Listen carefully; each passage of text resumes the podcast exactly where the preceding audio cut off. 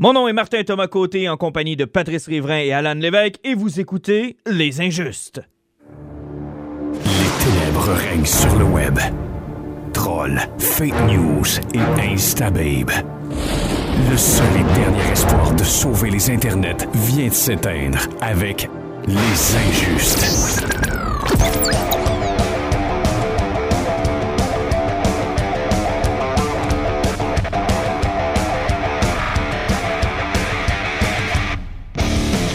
Hey, hey, hey, hey, hey, de retour, de retour. Bonsoir, messieurs. Bonsoir. Bonsoir. Bonsoir. Hey, on s'est pris un peu de, de temps pour réfléchir, pour aussi euh, geeker un peu plus. On va le dire, on arrive d'une période qui est quand même assez euh, intense, on va dire ça comme ça. Début d'année, c'est toujours un peu... euh, je sais pas, on dirait que ça va vite. Ça va un petit peu vite.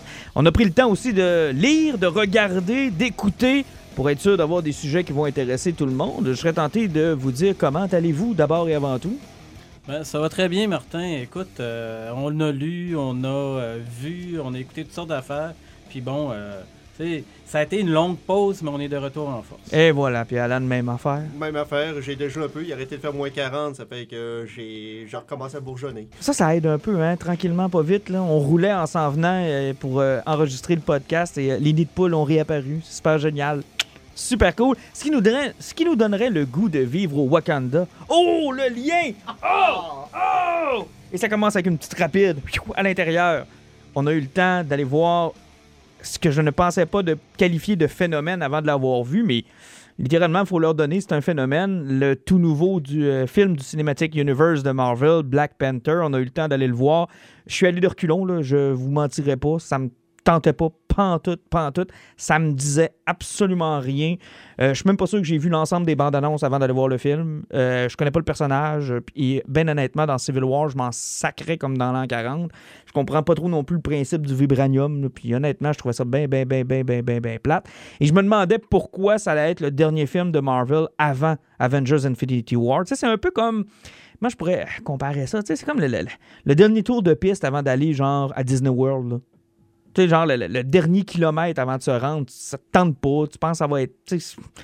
T'as pas le goût de le faire. Puis finalement, j'ai bien apprécié. Est-ce que vous pensez un peu la même chose que moi? ou- Moi, personnellement, c'était le contraire. J'avais beaucoup d'attentes envers, envers le film parce que je le voyais comme le prochain Winter Soldier. Tu sais, je sentais que le film allait être plus sérieux, puis qu'on allait tomber à peu près dans ces tons-là, puis j'avais beaucoup espoir là-dessus, puis euh, je suis content, j'ai pas été Pas déçu. Pas déçu. Euh, toi, Pat, tu me faisais des faces. euh, Je pense Ben, pas- moi non plus, j'étais pas convaincu. Puis euh, les bandes annonces me tapaient sur les nerfs. euh, je voyais pas trop l'arrivée du méchant parce que j'avais pas lu de Black Panther non plus. Je savais pas qui était Killmonger. Puis honnêtement, là, euh, tu sais, je l'aurais pas vu, puis ça m'aurait pas dérangé si ça avait été plate. Mais c'est ça a été un choc. Euh, autant je peux vous dire, les gars, que euh, ça m'a énervé qu'on traite Wonder Woman comme étant le premier grand film féministe, là, alors que je suis tout à fait pas d'accord avec cet énoncé-là. Euh, ceux qui ont dit ça ont jamais vu Aliens, en passant, là, puis ont jamais vu Terminator 2, même si je sais que James Cameron avait fait un peu la controverse avec ça. Mais j'étais pas d'accord avec les louanges qu'on faisait de Wonder Woman. Wonder Woman était un bon film, point.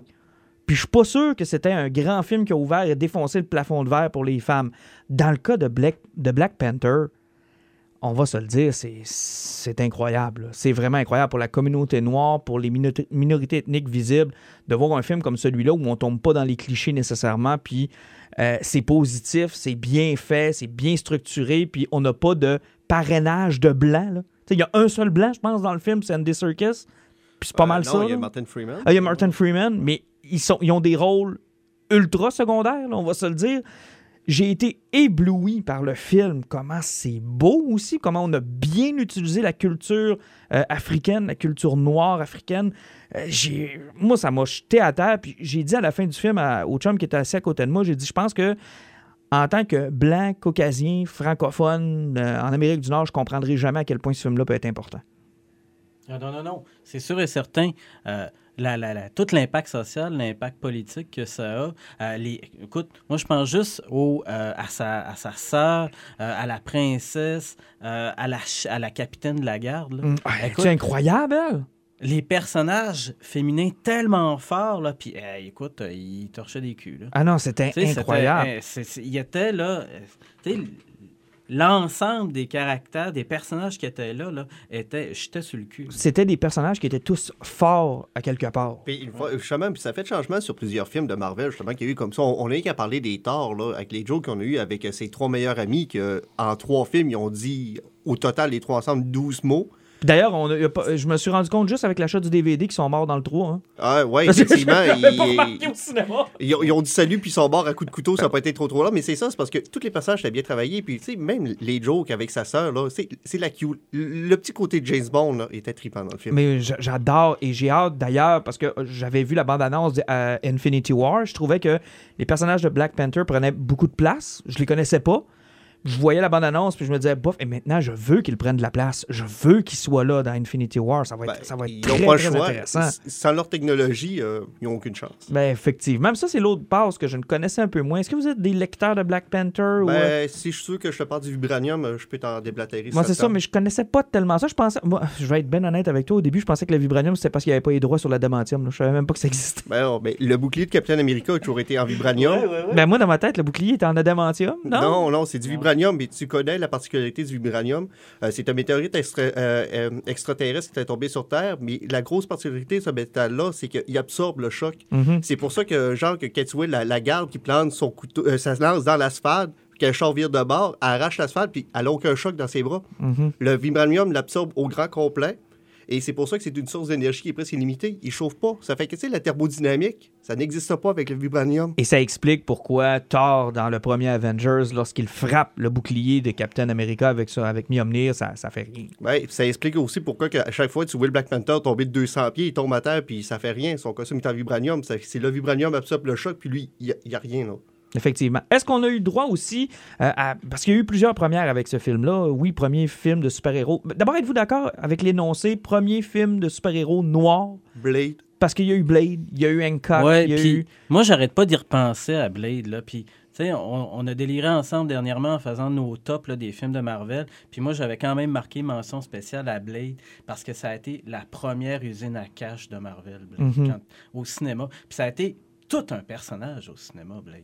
Mais, mais je pense que c'était quand même moins fort. Un peu comme euh, je te faisais l'exemple tantôt avec Wonder Woman. Je pense que les exemples que je vous ai donnés de femmes fortes étaient sinon plus ou égal à Wonder Woman. Dans le cas des films de super-héros noirs, je suis pas sûr qu'il y a d'égal à Black Panther. Ben, c'est parce qu'on avait un casting qui était complètement euh, afro-américain, là, donc euh, oui, euh, ça fait une grosse différence par rapport à ça. Tandis que dans Blade, là, ben, il y avait Wesley Snipes. Il y a Wesley Snipes. C'est Euh, c'est un vampire. Oui, mais je veux dire, ça, ça arrête là, tu sais. C'est pas mal ça. Tandis que. Puis en passant, là, Andy Serkis, là, quand est-ce que vous allez lui pitcher un Oscar? C'est assez, là. C'est assez. Ce gars-là mérite un Oscar. Autant j'étais très content pour Gary Oldman qui ait enfin gagné un Oscar. Ils sont toujours en retard, d'ailleurs. Mais Andy Serkis, va falloir, va falloir quasiment créer une catégorie pour ce gars-là, là. Ben, ça va dépendre. Il va falloir qu'il arrête de tuer ses personnages le milieu des films, là. Ben, euh, Ouais, ça, c'est une- une fâcheuse tendance, là. Mais il est pers- tout le monde oublie que c'est un singe pendant euh, des années aussi. Mais il a été un singe, il a été Gollum, il a été euh, euh, Snoke, il a été euh, le, le- le- personnage dans Black Panther. On peut-tu pas parler de Snoke? Non, ok, on va. On, on fait un podcast sans Snoke. On parlera plus jamais de Snoke. Ok. Arrêtez donc, gang de Momoun. D'ailleurs, ton cauchemar s'en vient en DVD bien vite. J'ai assez hâte de l'avoir puis de le laisser emballer. Va- Vas-tu le réécouter? Non? non, je vais, je vais garder dans son emballage pendant des années. Ah, je suis pas sûr que je vais le réécouter non plus. Euh, Revenons-en à Black Panther. Est-ce que ce film-là a des faiblesses? Parce que aucun d'entre nous l'ont mis en première position de notre top de Marvel, donc il doit bien y avoir quelques faiblesses. Ben, sa plus grosse faiblesse, c'est que moi, je l'ai mis presque au même niveau que Winter Soldier, mais ce qui arrive avec Winter Soldier, c'est qu'il y avait la run de Ed Brubaker que tout le monde a préconnu. Puis, tu sais, on avait des points de repère geek que ça nous faisait voir. C'est comme que la première bande-annonce de Winter Soldier a fait, tu disais, je veux le voir poigner le bouclier de Captain America, faut que je le voie parce que c'était un moment frappant de la BD. Puis, il y a tout ça dans, Winter Soldier. Tandis que pour Black Panther, on n'avait pas de point de référence. Ça fait que dire que j'embarque puis je on faisait comme, oui, il y a ça, ça, ça. C'est que c'est pour ça qu'on est un peu plus détaché parce que on n'a pas de point de référence comme tous les autres héros. C'est qu'on embarquait, on découvrait quelque chose, puis on n'a pas de, de, de- de backstory embarqué dedans. Pat, un point faible au film, peut-être? Ben, je pense que c'est la grande force du film va être son point faible, selon moi. C'est-à-dire que euh, c'est un moment marquant pour la communauté afro-américaine, pour les Noirs dans le monde, etc. Et ça peut, à quelque part, euh, il y a des gens qui s'identifieront pas au personnage de Black Panther à cause de ça. Donc, est-ce que le personnage est moins emblématique ou moins. euh, tu sais, euh, T'Challa, là, euh, c'est pas lui qui a le plus grand charisme du monde. C'est pas un personnage, c'est pas Captain America. Non, c'est pas. Non, c'est pas un. Non, effectivement. Ça. On le remarque, ça. Et c'est pas, euh, c'est pas Star-Lord. Non plus. Donc, C'est pas quelqu'un de comique, c'est pas quelqu'un exactement. d'attachant, c'est pas un ça, charismatique. Exactement. C'est son Donc, entourage qui le- C'est Ouais. ça. C'est tout. Ben, moi, moi j'ai considéré sa que j'ai considéré que la gang autour de lui était bien plus intéressante. Puis, écoute, Lupita Nyong'o, tabarnouche, incroyable. Étais-tu belle un peu? Ah, vraiment, vraiment, Puis, vraiment. Aussi, là, un- un autre point qui a beaucoup été, tu sais, tu parlais d'Andy Serkis qui était super cool et important un peu dans le film, malgré le fait qu'il tu sais, mais on- il part à peu près dans le milieu. Ça, ça a été le problème d'Avenger Age of Ultron. Age of Ultron apportait Black Panther, mais il y a eu combien d'années entre les deux films? Aïe. Sérieusement, là, y a-tu quelqu'un qui a été voir ce film-là et qui se rappelait comment Andy Serkis avait perdu sa main dans Age of Ultron? Personne. D'ailleurs, Age of Ultron est un point tournant du Marvel Cinematic Universe, mais il était tellement bleu comme film qu'on Ben, n'a rien retenu. Ben, c'est à ce moment-là que Josh Whedon avait débarqué parce que les studios avaient essayé d'embarquer six films qu'il fallait qu'ils introduisent en un seul film. Parce il que le rêve de Ragnarok, c'est là-dedans aussi, là. Le rêve de Ragnarok, Andy Serkis qui faisait ce- son Le vibranium. le vibranium, tout s'emmenait à des films qui ont sorti genre 3-4 ans plus tard.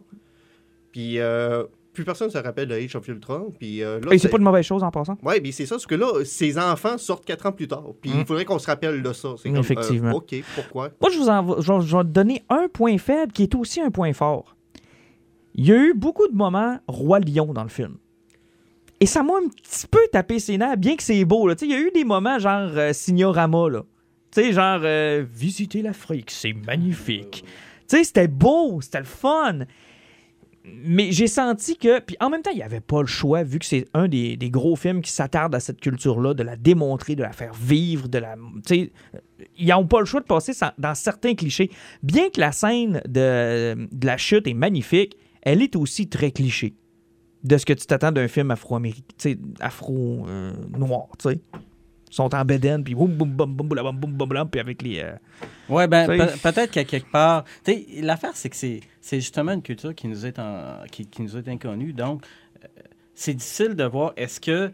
euh, est-ce qu'elle est cliché? Est-ce que ça, c'est cliché? Est-ce que ça, Mais je te pose la cliché? question. Si on avait eu, par exemple, là, puis on va essayer de comprendre, puis j'ai pas la prétention de dire qu'on comprend, là, mais on va essayer. S'il y avait un premier film sur un super-héros québécois, comment on réagirait si, genre, dans le film, il y a une grosse scène à la cabane à sucre? Ouais, ben là, il faudrait qu'il y ait un enfant des neiges qui passe. C'est ça, puis Il là, faudrait euh, absolument qu'il y ait de la neige. Oui, puis on a De toute une ceinture fléchée, là, puis là, évidemment, il y a du Gilles Vigneault qui joue en arrière. Hum, Je veux dire, oui, ça fait partie de notre culture, oui, c'est peut-être important de le montrer, mais c'est un peu gossant aussi. Moi, ça me gosse un peu. Oui, puis l'affaire, c'est que, tu sais, si on continue dans, dans, dans, dans ces affaires-là, un autre truc qui m'a énervé, puis de toute façon, je pense que je l'ai déjà dit, ça m'énerve dans tous les films. Les hosties de scènes de rêve, là, on peut-tu enfin arrêter d'en avoir? Oui, mais c'est pour mieux comprendre la narrative. Chris, il y en a partout, là, dans Le Revenant, Oh, euh, dans oui. Gladiator. Tout, le monde rêve, hostie, puis tout le monde se fait dire quelque chose. D'ailleurs, leurs, rêves sont beaucoup plus beaux que les nôtres. Ah, j'en ai-tu mon... Moi, mes rêves, ils font aucun rêves, sens d'habitude. là, Mais... euh, à quelque part, là, mais tu parles de la scène du rêve, là, puis il y a des gens sur Internet qui ont pointé les ressemblances avec le Roi Lion. Hey, des c'est l'enfer. Écoute, c'est c'est du copier-coller, bon là. Puis les panthères dans l'arbre, là. Je sais pas si vous vous souvenez du film, là, avec Natasha, euh, Natasha Kinski, Non. Cat People, avec la toune de Bowie, Cat People. là. Ça ressemble à C'est ça? la même crise de scène au début. Mais c'est beau, là. L'aurore, euh, ben, je sais pas si c'est une, pas une aurore boréale, mais l'espèce de, de, de- de mauve dans le ciel avec l'arbre, les panthères, puis là, le père qui arrive, puis le père qui est ultra cliché, habillé en ultra cliché, puis là, tu fais comme, ouais. Ouais, mais c'est encore tout ça, là, oui, ça ramenait le côté culturel peut-être de l'Afrique, mais aussi, là, c'est- c'est- c'était le fun de voir que autant la société était évoluée qu'ils n'avaient pas renié aussi leur origine de base. C'est vrai. Effectivement, effectivement. Puis ça m'amène euh, à l'autre point, puis on... Tiens, deux, deux derniers points sur Black Panther avant de passer à autre chose. Euh, D'abord, est-ce que Marvel a enfin eu son premier vrai bon vilain? Euh, et c'est le temps, juste avant Thanos, d'avoir quelque chose de fort. là. Euh, je pense que Killmonger, on va, on va s'entendre, c'est le meilleur. Killmonger, il était parfait. Il était parfait et euh, il avait tellement raison sur plein d'affaires. Ben, c'est un vilain qui n'était pas un vilain. C'est un, une, c'est une différence de point de vue. Il était pas cruel, il était pas sanguinaire, il était pas. euh, tu sais, c'était une différence de point de vue, je pense. En tout cas, moi, c'est comme ça que je l'ai vu. Ben oui, puis tu sais, sans compter qu'il avait été victime de l'ultra-protectionnisme de, de la nation du Wakanda. Tu sais, comme son père s'est fait tuer, puis ils l'ont laissé de côté en faisant comme moi, mais on peut pas prendre le risque qu'on soit connu du monde, ça fait qu'on va l'abandonner. Euh, Flo, il avait 11 ans. Et ça m'amène au, dernier point que je voulais discuter avec vous autres. J'ai beaucoup, beaucoup, beaucoup aimé l'espèce de, de, Comment je pourrais dire De reflet sur notre société actuelle, sur la dualité entre le protectionnisme, protéger notre culture, se refermer sur nous-mêmes, s'assurer que pour personne tu sais, s'occupe de nos affaires, et l'autre vision de s'ouvrir sur le monde, d'aider ton prochain, de t'assurer que tu partages ta connaissance. C'est un peu ce qu'on vit actuellement dans notre monde avec les États-Unis de Donald Trump. Puis c'est ce qu'on vit actuellement dans le monde, en fait. Ah, oui, oui, oui. Oui, effectivement. Puis, c'est toujours la question, c'est est-ce que tu peux faire confiance à ton voisin avec ce que tu vas lui offrir? Ça va-tu t'en revirer d'en face ou pas? Là? Donc, euh, oui, il y a beaucoup de questions qui se posent là-dessus. Puis, effectivement, oui, c'est quelque chose qu'on vit à tous les jours. Le hype pour Avengers Infinity War après Black Panther? Ben, le, le hype est assez haut parce que moi, j'ai le même hype que le premier Avenger parce que, tu sais, le premier Avenger était un point culminant au niveau même du cinéma en tant que tel à cause de l'ampleur de ce qu'il y avait. Sauf que là, on est rendu quoi exponentiel 10 à la grosseur de ce produit. C'est du jamais vu, là. C'est- Là, là, pour de vrai, c'est du jamais vu. C'est c'est quoi? Il y a 18 films de Marvel qui sont sortis. Ça va être Exactement. le 19e. Après 10 ans.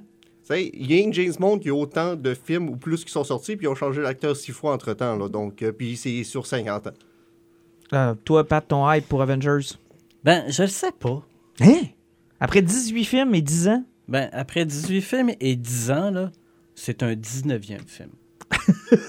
c'est ça. Aussi simple que ça. Ouais, aussi simple que ça. Parce que, bon, est-ce que c'est. Est-ce parce que j'en ai vu d'autres, j'en ai lu d'autres, puis qu'à un moment donné, c'est le fun de passer à un autre appel? Peut-être. Bon, écoute, c'est le fun les films de super-héros, mais ça va être un 19e 19e film. Comme c'est encore une autre trilogie de Star Wars, comme c'est encore autre chose. Mhm. Tu sais, non. Ben, c'est drôle, tu rejoins le point de Denis Villeneuve qui était en entrevue cette semaine et qui disait les films de, su- de super-héros, j'en ai ma claque, je suis écœuré, puis vous me verrez pas en réaliser un, ça me tente plus. J'ai pas dit que j'en ai ma claque puis que je suis écœuré. J'ai dit que c'est un autre film puis que est-ce que euh, est-ce que ça va m'arracher les poils de la barbe? Non, parce que j'en ai une maudite fournie. Mais à quelque part, bof. Est-ce qu'il y a un après Avengers? Une fois que ça, ça, va être terminé, est-ce que vous allez garder votre hype pour les films de Marvel? Est-ce que ça va être difficile de se réinventer? Ben, On n'aura pas le choix parce qu'Avenger 4 est déjà tourné. Oui, mais c'est difficile de se réinventer après T'sais, ça, là. Mais c'est ça, une fois qu'Avenger 4 va être sorti puis qu'il va avoir fini avec sa. C'est c'est comment il va relancer les nouveaux héros? Qu'est-ce qu'il va avoir par après? Euh, oui, il peut y avoir un nouveau film de Doctor Strange. On a un Guardian of Galaxy 3 qui est annoncé, mais après ça, on est pas mal rendu fini. Moi, je pense là. que c'est la fin pour Robert Downey Jr. Je ne suis pas sûr que ce gars-là revient. Ouais, de toute façon, il commence à avoir un petit peu d'âge faire du super-héros. Chris mais- Evans, c'est la même chose. Je veux dire, c'est des contrats qui sont à renégocier à chaque fois, puis ils veulent, veulent pas, ils vont vouloir leur part du gâteau. Ça vaut des milliards maintenant. Ouais, mais en même temps, Chris Evans, il a dit que tant que quelqu'un voulait qu'il en fasse, il allait en faire parce qu'il tripait. Ah ouais? Ah ouais. Ah il, ben, il trouve ça le fun. Ben, tant mieux pour lui. Mais à quelque part, c'est vrai qu'il y a un hype autour de ça. C'est vrai qu'il y a, il y a comme une bulle sympathique autour de ça parce que tu croises plein de monde fucké, tu croises plein de monde qui parle de toi dans des podcasts puis qui sont aussi fuckés que toi.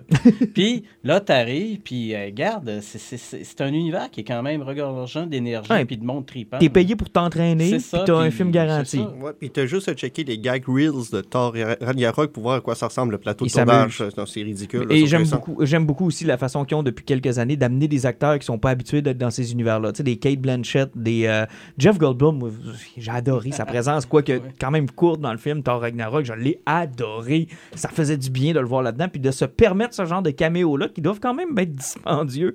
Mais comme ça a l'air cool de tourner dans un Marvel, j'ai l'impression que les gens ils se prêtent au jeu.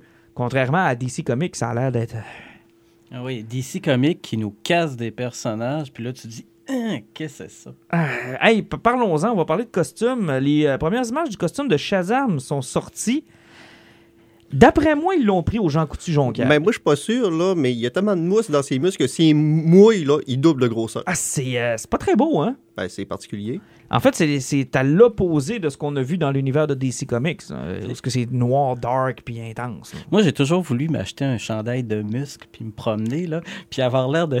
J'aurais l'air de Shazam. Je suis certain. Écoute, il se promène, là, puis j'ai l'impression qu'il peut pas plier les bras parce que la mousse l'empêche de boire son café. là. Mais, mais qu'est-ce qu'on veut faire avec ça? Où est-ce qu'on s'en va? Tu sais, on a quand même réinventé le costume chez DC avec Green Lantern. hein, je vous rappelle que son costume était Ah, digital. mais euh, Green Lantern, c'était ma- malade. Malade. Il respirait, là, c'était 36 de taille, 24, 36, 24. avait il respirait, ce gars-là, c'était malade. Ça avait aucun bon sens. Un gars qui fait de l'hyperventilation, là, il, il- il- il écrase moins que ça. C'était mauvais. Ça avait pas de bon sens, mais on a une obsession pour les costumes chez DC.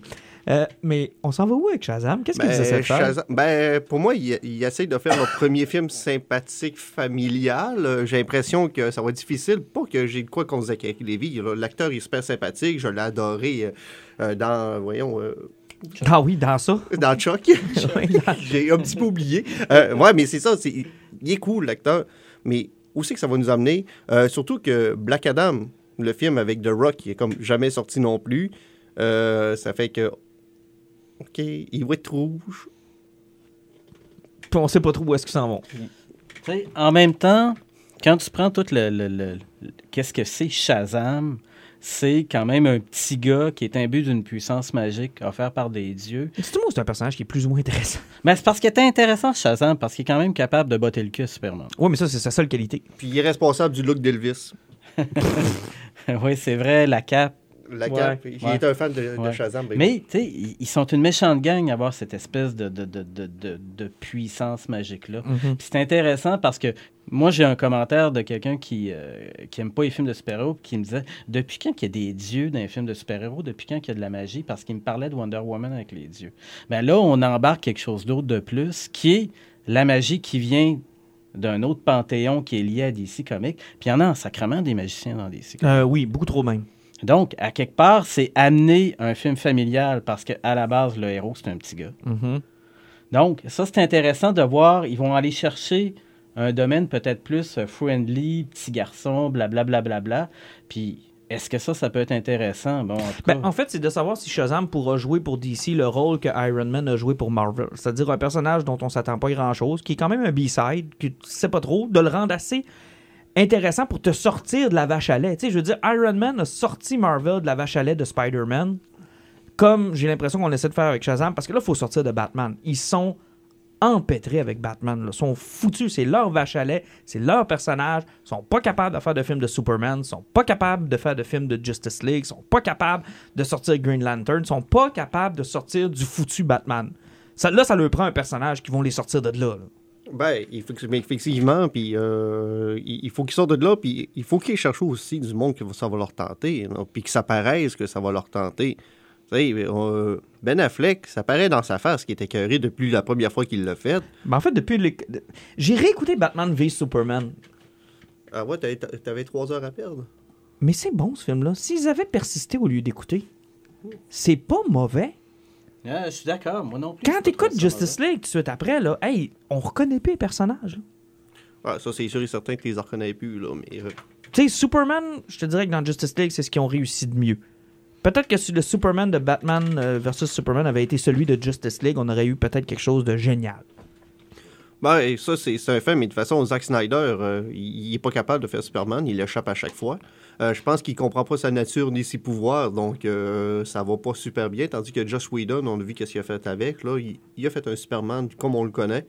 Puis on avait parlé, qu'on a parlé justement de Justice League, le point fort de ça, c'était Superman, ses pouvoirs, puis sa joie de vivre, puis le fait qu'il représente l'espoir. Effectivement. Hey, euh, parlant de costume, on a parlé de celui de Shazam. J'ai adoré les images qu'on voit sur. Euh, comment est-ce qu'il s'appelle le nouveau X-Men euh, Ah, c'est Dark Phoenix? Dark Phoenix. Dark. Phoenix, euh, c'est du Astonishing X-Men all, all the way. là. Non, c'est pas X- c'est c'est la run d'avant, c'est la run de Grant Morrison puis Oui, de oui, Frank oui, oui. Quitely. New, X-Men. Ouais, New X-Men, effectivement, là, où ce que- à l'époque, ce que Cyclope était possiblement la personne la plus badass de, du- de l'univers de Marvel. Ça, c'est l'époque où Emma Frost s'est débarrassée de manifestants en lui faisant faire un orgasme simultané à tout le monde. Là. Euh, oui, C'est là-dedans, hein? Ouais. oui. Ça, Ouais. ça m'a, ça m'a marqué. si je m'excuse, ça m'a vraiment marqué. Il y a une manifestation à l'extérieur du Xavier School for Gifted, euh, nanana, puis elle sort, puis euh, Wolverine, il dit, oh, c'est rien que des protestants comme d'habitude, puis elle lui donne un orgasme instantané de la gang en même temps. Puis elle dit, bon, problème réglé, puis elle rentre dans l'école. Ouais, c'est aussi la run qui avait fini avec un Xorn qui, faisait du magnéto boosté sur le MGH au maximum puis qui a utilisé 100% de ses pouvoirs pour peut-être cœur de Jean Grey. Hey, c'était-tu bon, ça? Ça, c'était trash. C'était trash, mais toute cette run-là était magnifique avec la sœur jumelle de Xavier. Euh, toute la... Qui s'est fait péter une page. euh, Ah, c'est une run, je l'ai chez nous en trade paperback, puis c'est une des runs que j'ai apprécié le plus. là. Je pense tout comique confondu, là, c'est vraiment une des runs que j'ai trippé, même si je connaissais pas tous les personnages, puis j'étais pas rendu là. Il y, a- il y a des bouts qui m'ont échappé, mais l'histoire principale de cette, de cette saga-là, puis ça s'est terminé dans Astonishing X-Men, si ma mémoire est bonne. C'est... Ben, Astonishing X-Men, il repartait l'école à zéro avec Cyclope qui était dans cette dépression, qui était rendu avec Emma Frost, puis il, il appartient à un nouveau team. Puis, euh, tu sais, là, il, il retournait sur des costumes qui étaient plus traditionnels, puis quelque chose qui était plus en couleur, puis plus joyeux un peu, euh, Mhm. plus à l'origine de ce qu'étaient les X-Men, donc des héros. Parce que Grant Morrison, il en avait plus fait comme des anti-héros. Là, Ben, il y en avait fait des parias. Ouais. Tu sais, quand je te parle de manifestations qui étaient à l'extérieur Ah ouais. de l'école, c'était ça, là. C'était des parias, personne n'en voulait. Puis c'était un peu l'image des années 90. Euh, J'ai l'impression que c'est vers ça qu'on s'en va. Je pense que le, film se passe dans les années 90. Donc il y aura des clins d'œil, oui, à ça, mais il y aura des clins d'œil aussi, j'imagine, à la série animée du même nom de cette époque-là. Ben, possiblement. Puis euh, moi, ce que j'espère, c'est qu'ils vont garder les costumes qu'il y avait à la fin de Apocalypse, parce que c'était les mêmes les costumes que les comics justement des années 80-90. Puis les costumes justement qu'on a vus dans l'image, qui étaient ceux de Frank Redley, faut pas oublier que le Shire Empire est dans le film. C'est qu'il y a une partie qui va se passer dans l'espace, puis le reste du casting, ils ont tous des habits d'astronautes. Est-ce que c'est leur costume de l'espace, ceux de Frank Redley, puis quand ils sont sur Terre, ils vont avoir leur costume original? Tu ça fait que on a une chance peut-être que pour une fois dans un film d'X-Men, il va y avoir des costumes qui respectent la bande dessinée, puis qui vont faire plaisir aux fans. Parce que sérieusement, là, tous les films d'X-Men qu'on a eu, euh, il n'y a pas un costume ils, ils les ont mis avec des jaquettes en cuir épaisse traditionnelles. Ah, ça, c'était très, très laid en passant. là, dans les années 2000, là, c'était pas très beau. Ah ouais, puis toute la, la, la, la polémique sur le jaune là, qui passe pas à TV. hein. Mhm. Euh, ça, c'était. Ben, Wolverine n'a jamais Ouais. mis de jaune. Puis on a vu le. Puis même le costume qu'on a vu dans le, dans le troisième Wolverine, c'était pas convaincant. là. J'aurais pas voulu le voir avec ce costume-là. Quand tu prends des, des, des, des films qui ont été tournés aujourd'hui avec toute l'ère du numérique, toutes les affaires, là, tu sais, tu prends Guardian, euh, tu prends Thor Ragnarok, tu prends euh, euh, Black Panther avec la qualité de photos puis de couleurs vives. Euh, là, ils peuvent plus arriver puis nous dire Oh non, on met pas ça parce que là, des- du monde en costume jaune, ça passe pas. Non, non, là, ça Une va minute, là, reste, reste proche d'un de- d'un truc que les fans ont déliré, puis après ça, on va voir ce que ça va donner. Quel écho ça vous donne un film dans les années 90 Moi, j'ai- un gros hype parce que, oui, les années 80, il y a eu plusieurs séries. On en a parlé ici avec euh, Stranger Things, toutes ces affaires-là, des, euh, trucs très nostalgiques des années 80. Puis là, j'ai hâte que s'installe cette nostalgie des années 90. Étant moi-même un enfant des années 90, j'ai l'impression que je vais beaucoup triper. Quelles sont vos attentes? Quels étaient les X-Men du moment des années 90 Les bonnes séries les... Ça ressemblait à quoi, les X-Men en 1990 Vous qui êtes euh, beaucoup plus vieux que moi. Euh, fantasme de jeune garçon. Ah oui? Ben, à cause de l'arrivée de Psylocke, la run des X-Men 92 c'est légendaire à cause de Psylocke puis de son costume. Ok, non, j'ai aucune idée. C'était Jim Lee qui était là-dessus à l'époque? Ouais, Ouais, c'est ça, ça. hein. euh, tout, tout les euh, Age of Apocalypse, euh, tout le, le- le look délirant de Marvel. Euh, t'avais les, les Marvel conventionnels, puis t'avais les Marvel de luxe avec le papier glacé. Ok. Euh, t'avais des, des éditions qui étaient complètement pétées. Là. Moi, c'est bizarre, là, mais moi, les années 90, c'était une autre décennie. là. Tu sais, une de plus. Là. Mhm. Fait que, tu sais, oui, on, bon, euh, moi, je suis des années, né dans les années 70, puis là, après ça, t'es les années 80, les années 90, blablabla. Bla, bla, bla. Est-ce qu'il y a quelque chose de vraiment marquant? Mais c'était. Les super-héros, là, ils étaient plus. euh, ils étaient, c'était, c'était moins. À quelque part, là, c'était moins euh, un style dark. euh, tu la musique était. euh, tu on arrivait avec une musique un peu plus rebelle. T'avais le grunge qui est apparu à un moment donné. Fait que j'ai hâte de voir comment est-ce vont mixer le fait qu'il y a eu une autre forme de rébellion culturelle, au- comme au niveau de la Mhm. musique, puis de voir comment est-ce qu'ils vont retransposer ça, parce que dans BD, là, il y avait des affaires complètement pétées. Ben, c'est ça, l'industrie du comics des années Ben, 90. des on a- années on a 90, beaucoup- Attends, oui. Laisse-moi finir ma question. là. On a beaucoup entendu. Je suis agressif. On a entendu beaucoup de choses des années 80. Tu sais, le Dark Knight Returns avec Frank Miller, ce qui a été fait à DC, euh, le tournant un peu plus dark. Dans les années 90, l'industrie du comic, ça ressemblait à quoi? Euh, on, on va parler d'un déclin. OK. Parce que après les, les 1995, c'est là que ça a commencé à s'écrouler. Euh, c'est aussi de l'apparition des muscles. Oui. Euh, on, on- on parlait justement avant de- de- de- d'enregistrer de Rob qui qui était embarqué et de tout ce, ce- ce style de héros-là. Euh, tu sais, autant que des années 80, les story arcs, c'était simple, puis souvent, c'était scène closée. C'était dans un seul numéro, tu avais ton histoire au grand complet. Dans les années 90, l'histoire était souvent plus courte, mais tu sais, ça, ça sautait souvent du coq à l'âne, puis il y avait des univers alternés qui embarquaient. Exemple, Comme il a parlé du, euh, du Age of Apocalypse, ça fait Ça, que... c'était monstrueux. C'était monstrueux, puis tu sais, ils, ils sortaient souvent de, de, de, de- de leur ligne pour faire d'autres choses. Ils essayaient beaucoup de choses, mais sauf Pas que... nécessairement. Ben, vas-y, Pat, si, tu l'air- prends, si tu prends les Apocalypse, là, c'est le fils de Charles Xavier qui retourne dans le temps OK. Et qui tue Charles Xavier. Donc, avec un cristal dessiné, là, un morceau du cristal, ça, fait tout péter et touc, il réécrit l'histoire. Donc là, tu as les Apocalypse. Puis là, tu as Cyclope, qui est un fou furieux, qui travaille pour, qui est un des hors-semaines.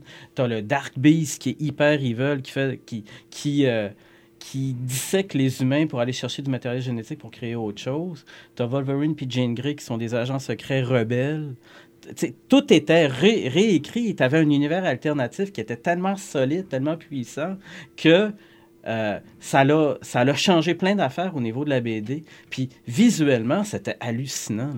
Tu tous les titres des séries d'X-Men avaient été retorqués pour faire au lieu que ça soit X Factor, c'était Factor X. euh, euh, Weapon X était revenu puis c'était Jane Grey puis Wolverine. Il y avait des séries qui étaient complètement pétées et c'était monstrueusement gros et j'avais Apocalypse. C'était là, euh, c'est c'est l'arrivée des big Mega big big events. big big big events. Ben, ça frôlait 100 numéros total. Je Chocs sais pas combien complet, j'en ai chez nous. Il faudrait que je regarde. Ben, ben, moi, j'avais acheté des gros TP qui avaient sorti à l'époque, puis il y en avait 4, puis c'était du, du 25 à 30 numéros chaque. Là. Ouch, c'est Parce gros, que- là. C'est C'était des, des énorme, univers là. Parce qu'à l'époque, toutes les, euh, toutes les séries de X-Men, il devait peut-être en avoir 8 ou 10 qui ridaient. Là. Puis il y avait tout, touc, flippé de côté dans les Apocalypse avec un nouveau nom. Tu avais 4 ou 5 numéros par série. Puis là, tu avais le premier X-Men Alpha, X-Men Omega. Puis tu avais plein d'affaires qui se mélangeaient. Puis tu avais des couvertures métalliques de Marvel. Tu avais, Wow. une BD, puis ça ressemblait à une page aluminium. Parce que années 80, tu sais, années 80, on parle de Crisis on Infinite Earth, on parle de Ouais. Infinity War, c'est pas dans les années 80, euh, c'est euh, fin 80. Infinity War, non? Ouais, c'est Euh, quel, euh, Fi- Infinity War, fin c'est 80, c'est des années 80. c'est des des années années 80. 80. ouais. Ouais. Des années 90, chez DC, c'était les... Ouais, c'était la mort de C'était Superman. la mort de Superman, c'était le dos brisé de Batman. Euh, Lobo. C'était Lobo, puis c'était la perte des pouvoirs de Wonder Woman.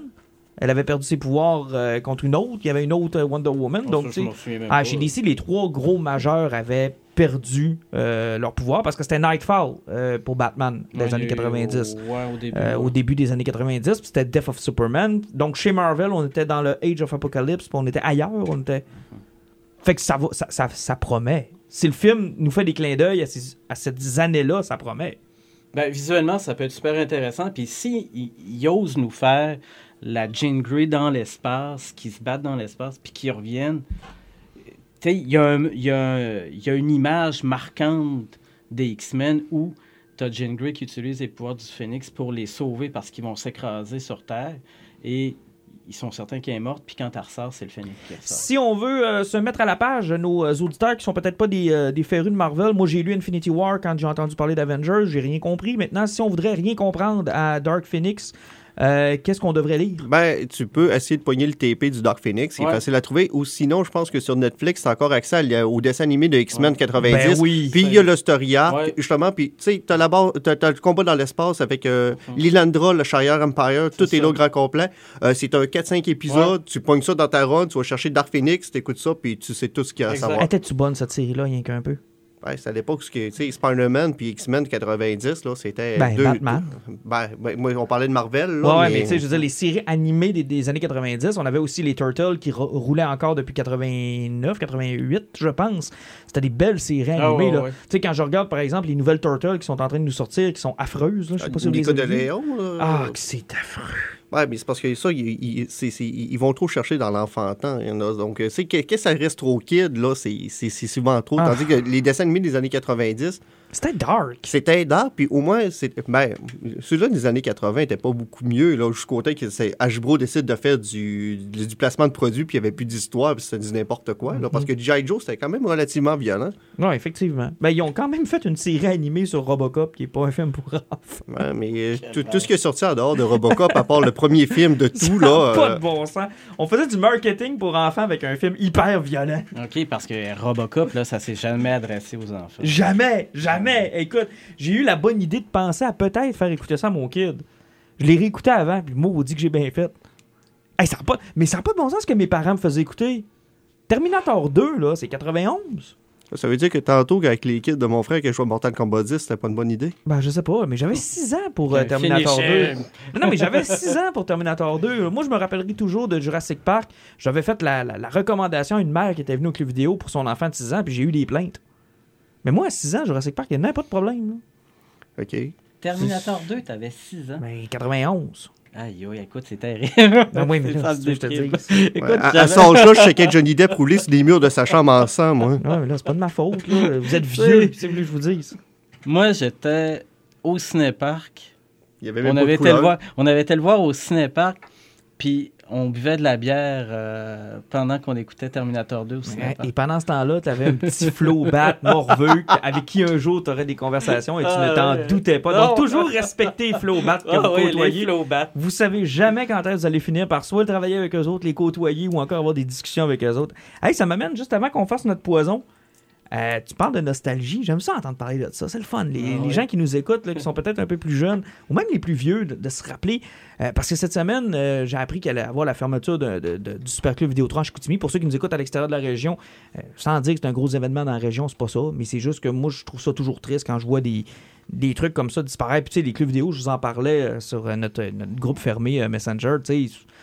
J'ai travaillé pendant 5-6 ans dans des clubs vidéo, puis on m'a annoncé à mort en 2008, puis ça a quand même survécu une dizaine d'années. Mais avez-vous des bons souvenirs? Pour vous, le club vidéo, ça représente quoi? Ben, moi, euh, tu sais, mes parents écoutaient toujours beaucoup de films, ça fait que sérieusement, on en louait, tu deux, trois fois par semaine. C'est que des films, on était kids, là, puis j'en écoutais en masse. Ça fait que les clubs vidéo, c'était l'endroit où tu allais souvent, puis surtout que tu avais des clubs vidéo de quartier, là, ben, c'était un gars que tu connaissais, c'était un gars qui te gardait ses films, puis qui te jasait, puis qui te conseillait là-dessus, tu sais. c'est- Les fameuses réservations, hein, parce que les fameuses réservations, effectivement. Puis, tu sais, puis que c'était ton job, mais il t'en regardait de copie, puis t'as sorti qu'elle t'arrivait. Mais puis- c'était les années de découverte. Tu sais, contrairement à aujourd'hui, je vais te donner un exemple. T'arrivais un vendredi soir ou un samedi soir pour te louer euh, le film que tout le monde voulait voir. Il n'y en avait plus. Mais là, tu t'étais déplacé. Fait qu'il n'était pas question de revenir chez vous, pas de film. Fait que t'en pas- fait que t'essayais quelque chose. Ça, aujourd'hui, avec les Netflix de ce monde, t'as plus ça. Tu sais, des fois, là, le, le soir, là, tu partais, tu allais chercher un film. Puis là, effectivement, tu étais en sacrement parce que les six copies, il n'y en avait plus en VHS. Hein? Moi, c'était en VHS. Ah, au oui, oui. Fait que là, là, t'arrivais, puis là, tu commençais à bretter, là, puis là, tu regardais plein d'affaires, tu lisais des pochettes, puis là, tu délirais, parce que tu n'étais jamais tout seul, là, cette petite club vidéo. là. Jamais, Puis là, tu délirais, là, puis t'arrivais, puis le film que tu t'étais loué, tu le commençais toujours au moins une heure et demie plus tard que ce que tu voulais faire, parce que tu avais tellement bretté de temps dans le club vidéo. Là. Hey, moi, là, Vidéo J, qui était dans un sous-sol, là, à Jonquière, là, qui était immense, là, et que j'en ai loué des films. Tu sais, il y avait les six, six films pour six jours pour 6 et 66. Tabarouette, c'est du stock. là. Écoute, je, je- je faisais ça une, un par un 6 et 66 par jour. Hey, fait que j'en ai tellement vu de films, là, c'était incroyable. Moi, j'ai, écoute, j'ai grandi dans les clubs vidéo. Littéralement, Ouais. le- le- il y a un préposé qui m'avait, qui m'avait assis dans, le, dans l'allée, puis il mettait les films que je pouvais pas me louer, puis que je pouvais pas voir sur les TV du club vidéo. Et j'écoutais ça dans les rangées. Le premier Mortal Kombat, c'est comme ça que je l'écoutais. Parce que j'avais pas d'argent pour le louer. Le petit gars avait eu, je sais pas, une pitié ou quelconque. Tu sais, euh, des fois, prendre soin des futurs geeks qui poussent. hein. Moi, je suis très, très pour ça. Là. J'aime pas cette culture chez les geeks, des fois, de euh, hautaine. là. Tu sais, de oh, tu connais pas ça. Ben oui, Tu sais, euh, tu sais, le, le, le, le maudit fan arrogant qui veut pas, Exactement, là. qui veut pas en parler, là. Bon, Ah ben, non, moi, j'ai toujours aimé ceux, puis c'est pour ça que je t'apprécie, Patrice, j'ai toujours aimé ceux qui étaient euh, généreux de leur, de leur savoir. Puis ce petit gars-là était comme ça. Il dit Ah, tu peux pas le louer? Assis-toi là, moi le faire passer ses TV du club vidéo. Puis écoute-le. C'était. Écoute, pour un kid, là, c'était c'était fou raide, là. Moi, il y a un monsieur que je me souviens, là. Écoute, le premier VHS qu'on a eu chez nous à Jonquière, là, c'était. D'abord, il fallait être 4 pour le monter, là, le, le, le- le vidéo. Une tabarnouche de machine là, qui était pesante. C'était gros. hein. Là, il fallait que tu tiennes, là, parce qu'elle rentrait pas tout de suite dans le mur. Puis là, t'avais quelqu'un qui sacrait après toi parce qu'il était pesant. Puis toi, t'essayais de le visser en arrière. Puis tu te faisais mal après la vis qui vissait balles. Puis t'ajustais le tracking Ouais, aussi. exact. Puis là, euh, il y avait un club vidéo à Kenogami. Euh, c'est là que j'ai connu mes, mes, mes premiers films. Puis c'est là qu'on avait loué le premier Terminator parce qu'on avait entendu parler. Puis ça allait faire. euh, c'était, comme. euh, c'était un tournant, là, le premier Terminator qui arrivait. Incroyable. Ce monsieur-là, là, il, a, il a gravi, il a, il a changé plein de places. Je ne sais pas s'il est encore en partie propriétaire du vidéo, en tout cas qui, qui, qui, qui gère la Vidéotron de Jonquière. Mhm. Mais pour moi, c'est une c'est un grand visage du cinéma au Saguenay. Ce point-là. Mais aussi, ce qui me manque peut-être de cette époque-là, c'était euh, la simplicité peut-être plus du cinéma qu'il y avait parce qu'on on était moins critique. On écoutait les films, peu importe, là, parce que que tu le veuilles pas, que, que tu connaisses la librairie complet de tout ce que Joel Silver a fait dans sa vie, là. Excuse-moi, là, il n'y a, pas un, un de ses films qui gagne un, un prix de littérature, là. Les films des années 80-90, c'était très simpliste, c'était du divertissement. Puis, tu sais, peu importe, là, tant que ça explosait, même si ça n'avait pas de sens, Mhm. puis qu'on avait du fun dans le film, ça finissait là. Tandis que maintenant, là, hein, pour moi, c'est, c'est- on, on- on a tellement partout avec le streaming, puis tout, on est tellement rendu chialeux sur tout, que même si tu irais dans un club vidéo maintenant, là, tu serais même plus capable de t'en choisir. Mais moi, j'aimais beaucoup le lieu de rencontre. Parce que, tu sais, on est tous dans nos sous-sols, puis on s'en rend compte sur le groupe qu'on a. Où, euh, ah, t'as-tu eu le temps de visionner un tel? Non, j'y vais là. Tu sais, on se parle parce que nous autres, on a choisi de se parler. Ouais. Mais il y avait les rencontres impromptues du club vidéo. Tu sais, euh, quand tu étais devant une rangée, puis que tu entendais l'autre à côté se demander, puis que instinctivement, tu lui donnais une critique parce que toi, tu l'avais vu. Tu sais, l'espèce d'interaction entre euh, tripeux de films puis tripeux de cinéma, tu sais, ça, ça me manque beaucoup, beaucoup, conseiller, beaucoup, mais beaucoup. pas juste ça aussi, c'est parce que louer un film, c'est euh, comme dépenser de l'argent, puis souvent, t'écoutais ça en chum, Mm. t'écoutais ça en gang. À cette heure, t'as Netflix, t'es tout seul dans ton cellulaire, euh, devant ton cellulaire dans un parc parce que tu peux l'écouter, t'es dans l'autobus, t'es chez vous dans ton sous-sol, c'est parce que t'as plus besoin de monde, tout est accessible de n'importe où. C'est qu'effectivement, le fait de partager le cinéma avec du monde, ça c'est- comme perdu un peu par rapport à peu ça. c'est le même phénomène que les salles de cinéma. En passant, je trouve ça triste aussi parce que de moins en moins de monde vont au cinéma. Puis c'était le trip de y aller ensemble, le trip Mais- d'être dans une salle remplie de monde. là. Mais ça, ça, ça reste encore, là, c'est parce que... Mais c'est les plans- prochains, là. C'est les prochains, oui, mais c'est parce que, tu sais, ils ont de la misère à se réinventer, les prix n'arrêtent pas de monter, puis quand t'es pogné avec euh, certaines salles qui ne veulent pas se remettre au goût du jour, là, tu sens qu'ils Mm. qu'ils se foutent de ta gueule. D'ailleurs, avec toutes ces belles discussions de club vidéo, je n'ai toujours pas vu l'Amérique interdite. On passait toujours devant les pochettes de l'Amérique interdite, qui était comme du, du soft porn pour enfants. là. On voyait ça, puis on était comme, oh mon dieu, que ça a l'air débile. Ah oui, je ne ou bien, jamais euh, vu. ou bien, là, tu sais, tu passais, là, puis là, tu tournais, tu tournais le coin où tu avais les portes battantes de la section porte. Puis là, tu avais tout le temps comme, là, le- tu faisais tes angles morts dans la section porte. Non, mais sinon, euh, t'as as travaillé toi aussi dans un club vidéo, t'as certainement Oui. déjà connu le moment là où ce que tu vois quelqu'un louer un film, puis il s'est pas rendu compte qu'il a loué le film de transgenre, puis tu fais comme le bord de l'avoir venir gêner dans une demi-heure. Ah, on a tous vécu de bons moments. Moi, j'ai vécu de bons moments comme client, j'ai vécu de bons moments comme euh, caissier, comme travailleur euh, du, côté des clubs vidéo. J'ai toujours apprécié mes soirées. Puis écoute, c'est de valeur, c'est plate. C'est là où on est rendu, puis veux, pas, on est les consommateurs, puis on y va plus. Tu sais, moi, la dernière fois que j'ai loué un film, j'achète des prévisionnés, mais louer un film, là, ça m'est pas arrivé depuis... euh, Ouais, dis-moi, effectivement, je suis collectionneur de films. C'est quand c'est en général qu'un film m'intéresse, Je vais l'acheter. Parce que de toute façon, entre le louer à 7 pièces et demie ou l'acheter à 20 pièces, Ça va donner comme les vinyles, je pense, les collections de DVD. Je pense que ça, ça va être très marginal. Puis les gens qui vont vouloir en acheter, ça va être un bassin très limité. Peut-être, je sais pas. Ben, Euh, ça, ça dépend encore. Parce que ça dépend aussi comment tu es équipé. Là. Mettons que tu as une grosse TV et tu as un cinéma maison qui va à peine. Là. Mhm. Euh, écouter ça avec un son de marde sur Netflix ou avoir le DTS HD, là, hein, c'est un monde de différence. Que ça dépend si t'es tripeux ou t'es euh, je m'en Mais ça va devenir niché, un peu comme les vinyles. Oui. C'est ce que je pense. C'est triste. Hey, votre poison, parce que c'est déjà tout le temps qu'on avait. On a, on a jasé en masse, mais euh, on va se faire une coupe de poison. Commencer par. euh, tiens, commencer par Pat, mon, mon, mon grognon préféré. hey, hey, j'ai pas grogné à soir. Non. Ben, à part Ouais, sur les. Un petit euh, peu. à Sur part- les rêves, Ah les rêves. les rêves. Les petit peu. maudits rêves. Ah, d'ailleurs, Ah, tu sais que c'est juste un rêve. hein, on recommence à enregistrer Ah tantôt. ouais, ok, Oh, ça me c'est- dérange pas. Tout ça n'était qu'un cool. rêve. Moi, tant que je vois sortir Bobby et Wing tout nu, je suis correct.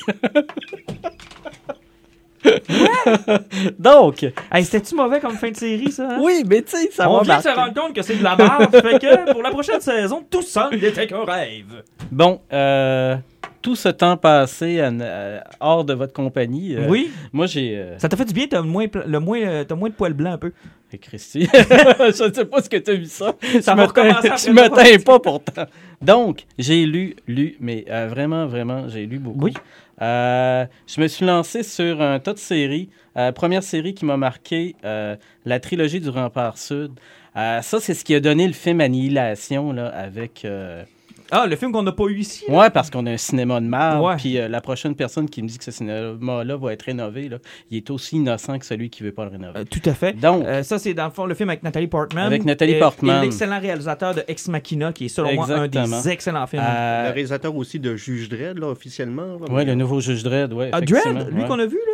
Ouais, parce qu'en réalité, il y avait un autre réalisateur qui a débarqué presque au début du film. Ça fait qu'il l'a écrit puis il a réalisé à peu près Parce que c'était 60% du Dredd. bon. Eh, mais hein, c'était bon. C'était-tu bon, Dredd? C'est Alex Garland, là, Ouais? Alex. Garland, Puis Ex. Machina, en passant, c'était cœur. Ouais. Donc, la série, euh, c'est de Jeff Vandermeer. euh, avec, euh, là, en ce moment, euh, en français, il y a deux tomes de sortie Annihilation, euh, Autorité, puis là, on, accepte, on, on attend Acceptation. Euh, comment décrire la série? C'est-à-dire, c'est comme si on retournait dans un style d'écriture un peu à la Lovecraft. euh, aux, aux écrivains d'épouvante qui étaient plus dans l'anticipation, dans le non-dit. Tu es dans l'angoisse constante de quelque chose qui est dans une zone que tu ne sais pas pourquoi OK. c'est là. Et que ceux qui sont là savent qu'en partant, ça va mal virer. Euh, qu'en partant, il y a quelque chose qui va leur arriver parce qu'ils savent jamais qu'est-ce qui est arrivé aux autres. Ils sont souvent euh, dans l'ignorance. Tu as des gens qui tentent de contrôler ça, d'essayer de savoir qu'est-ce qui s'est passé. Et même si tu finis un livre, tu arrives, tu dis, hey, bon sang, je suis pas sûr d'avoir compris. Tu finis le deuxième, tu n'en comprends pas nécessairement plus. Mais tu m'as parlé de trois livres. Est-ce que c'est la même chose pour l'univers cinématographique? Est-ce qu'on a l'intention je d'en ne sais pas s'ils vont vouloir aller plus loin. OK. Euh, J'aurais aimé ça pouvoir voir le film pour être capable de vous en parler ce soir. Mais on a Mais cinéma de. C'est ça, exactement, cinéma de cinéma de. Donc, euh, ça, c'est ma première, euh, première découverte. Deuxième découverte, euh, euh, un écrivain québécois, je vais finir par te l'avoir, un écrivain québécois, Ah, ça fait juste deux, deux semaines que je t'écarte avec ça. J'ai vraiment hâte de le lire. euh, Les dossiers de Thémis de Sylvain Neuvel, ça, ça m'a jeté à terre. Ça m'a jeté à terre parce que le gars, c'est un tripeux de science-fiction, c'est une histoire de robots géants, de trucs avec des extraterrestres, et ça se dévore comme... en fait, c'est écrit dans un style qui s'approche à euh, World War Z, le roman. C'est-à-dire que c'est comme un gars qui rencontre des intervenants de, cet éve- de ces événements-là et qui recueille des témoignages ou qui contrôle certaines affaires. Mais comment ça se fait qu'on le connaît pas, ce gars-là? Parce que le gars, il s'est fait connaître en anglais ailleurs. Il a écrit en anglais à la première base. Euh, et c'est... euh, écoute, c'est un génie, le gars. Il est sympathique. Euh, J'ai clenché le premier livre. Euh, J'étais rendu à la moitié du deuxième quand ma blonde m'a dit « Ah, j'achève le premier, il faut que tu le lises après-midi. » Fait que je l'ai fini tantôt. Euh, et euh, ça se lit tellement vite parce que tu es dedans et parce qu'il y a un sens du rythme inouï, ce gars-là. Mais éventuellement, il va être disponible à quelque part? Oui, mais c'est parce que l'affaire, c'est qu'on attend juste d'en revoir parce que le hype commence à devenir de plus en plus gros. ça devient plus dur. Le gars, il a, les droits ont été achetés. euh, il est traduit dans plus que 20 langues, je pense. Il capote parce qu'il il pensait jamais que ça allait être aussi gros, je pense. Ah, Et c'est tellement bien, c'est tellement le fun. Là. Puis là, il est en countdown parce qu'il y a le troisième qui s'en vient, qui sort au début du mois de mai. Euh, J'écoute, j'ai essayé de le voir à la bibliothèque aussi, puis ils sont euh, en commande aussi. Il y a un. euh, je sais- c'est- la- la- le- ce gars-là a une écriture tellement punchée, là, qui est. euh, J'ai hâte de voir jusqu'où il va aller. Moi, en tout cas, il me fait triper. Ah, Donc, Sylvain. Neuvel, Les dossiers Thémis, le premier livre, Sommeil des géants, deuxième livre, L'éveil des dieux. Et troisième découverte, parce que j'en avais jamais lu, euh, ça faisait partie euh, au niveau des écrivains de science-fiction d'un truc qui me manquait. Donc, j'ai essayé de lire un Douglas Adam, celui qui a écrit Hitchhiker Guide to the Galaxy, Mhm. le guide du routeur galactique. Et j'ai décidé de lire un Dirk Gently, parce que j'avais tripé sur la série. Et incroyable le style d'humour de ce gars-là. là. Tous les personnages sont plus ou moins des imbéciles. Ils sont plus ou moins conscients qu'en plus ils sont imbéciles. Et ils s'embarquent dans un niveau d'humour absurde où tu peux avoir une longue description de deux pages, puis le personnage te dire après la description de deux pages que même lui, il n'avait pas compris ce qu'il t'a dit. Donc, c'est tellement sympathique à lire euh, que ça change de, euh, des récits de fantasy ou de science-fiction habituels. Mhm. C'est-à-dire que tu es dans un humour qui est très, très, très british, euh, dans un humour qui est, qui est un peu décalé et qui est souvent aussi dans la... la tu sais, euh, le gars, il sait qu'il est absurde, puis il se joue de ça dans tes lectures. Donc, euh, les Dirt Gently en roman, il y en a eu deux. Le troisième n'a pas été achevé avant sa mort. Mais les deux valent la peine. Et euh, moi, c'est ça. Ça a été euh, cinq livres, six livres non plus. C'est bon, ça. Et j'ai déliré là, dans le dernier mois. Là. Euh, Alan? Euh, moi, personnellement, là, dans, dans ces- des- ce, que- ce qui m'a plus marqué dernièrement, ça reste Carbone, Carbone Modifié, qui est sorti sur Netflix, là, basé sur le roman de Richard K. Morgan. Mhm. Euh, sérieusement, une série là, que je sais pas comment elle a dû coûter, là, mais elle, elle a foutu à On a Bride, pourtant qui est un film de 100 millions. Une réalisation qui est tellement bien faite, c'est tellement bien monté. Euh, sérieusement, ça, ça donne un look de, de- de Blade Runner.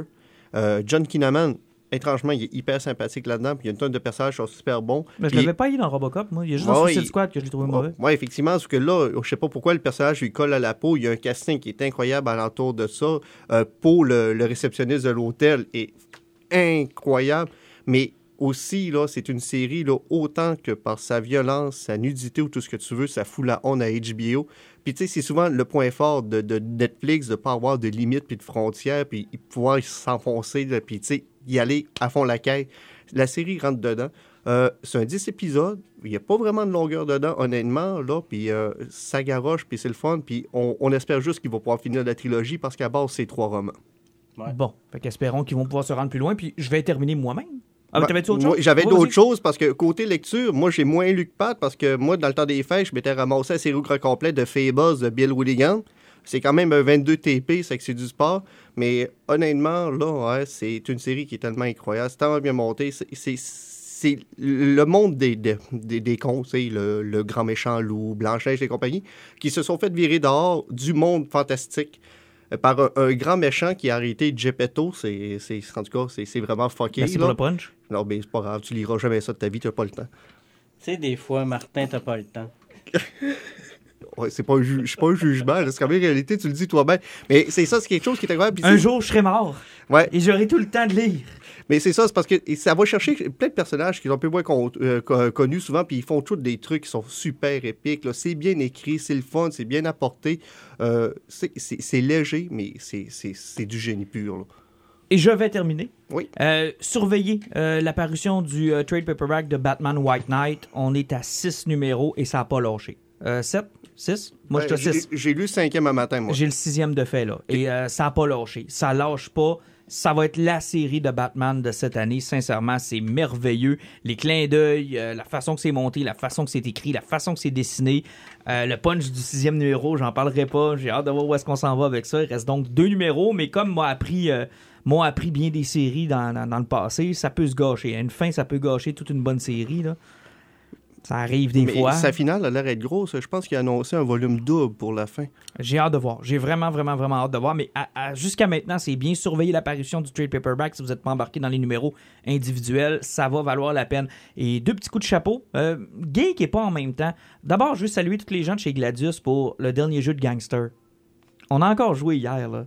Puis honnêtement, c'est leur meilleure édition.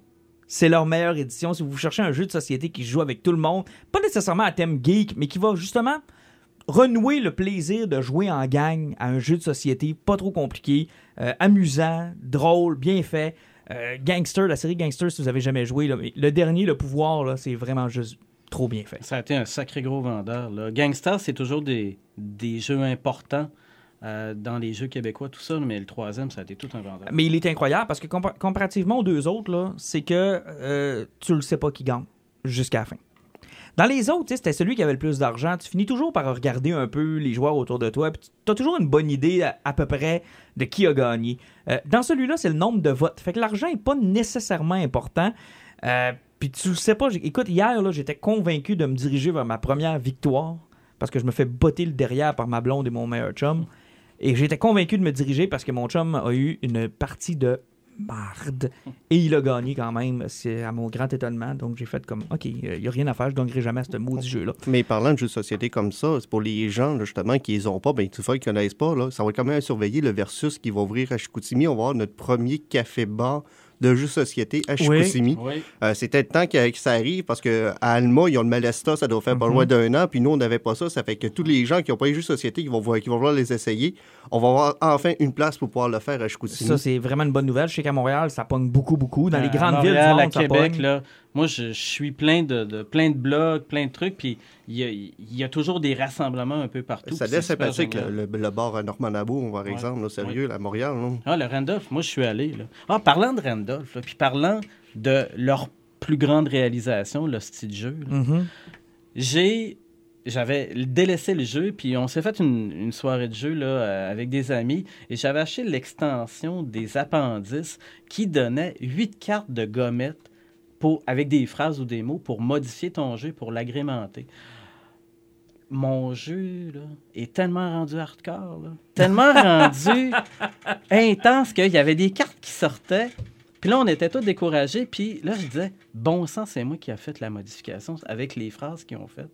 Puis ça donne une- un tout autre facteur de deuxième rejouabilité. Euh, L'extension de François Pérusse a apporté quelque chose d'absurde, d'intéressant, euh, peut-être un peu grosse, mais ce jeu-là a encore un sacré potentiel, juste par la possibilité que les gens peuvent avoir de le modifier à leur gré. Ça battra jamais de choqué quand ça sort. Ça dépend. Comment?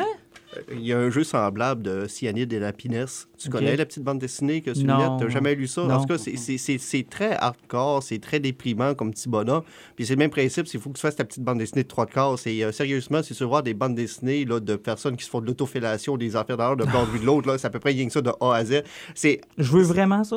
euh, Ouais, c'est drôle. mais à quelque part, là, c'est c'est un, c'est un autre style de jeu. C'est- C'est du, c'est du jeu à réplique. Euh, et c'est intéressant de voir euh, qu'est-ce que- qu'est-ce qui va ressortir d'un choix de cartes où tu essaies de, de- de- faire la meilleure réplique, la meilleure petite BD, la meilleure finale explosive. Non, ou j'ai non? aimé ça. Puis des fois, ça aide aussi les gens qui, peut-être, ont- sont, sont moins créatifs dans des soirées où ils se disent de la merde. Exactement. Puis ce qui est intéressant dans ces jeux-là, c'est on a tellement fait de soirées relax demain. Peu importe le style de, Ça de- tue les temps morts. Ça tue les temps morts. Mhm. Puis, bon, euh, avoir joué avec euh, des familles, avec des gens qui sont plus posés, tout ça, des fois, tu vas arriver puis tu vas dire Mon Dieu, Ça vient comme de, ça ma, vient de ma mère, tante. ma mère qui va avoir 87 nous sortait les pires affaires quand on a joué avec elle. puis elle, elle était là. Oh, oh, oh, oh. Mais c'est parce comique. que ma carte était bonne. Hey, sur ça, les boys, on essaie de pas trop prendre de pause entre le- celui-là et le prochain. Ouais. on se donne rendez-vous euh, pour euh, un autre euh, podcast, puis on va évidemment. euh, ce serait le fun de se faire un petit spécial. là. Je sais que je vous avais demandé de faire votre décompte des films du Marvel Cinematic Universe. On va essayer de s'en jaser dans le prochain Ah ouais, ça podcast. va être cool. ça, Avec ouais. plaisir. Messieurs, bonne soirée. Bonne soirée. Salut! C'est injuste. I'll be back.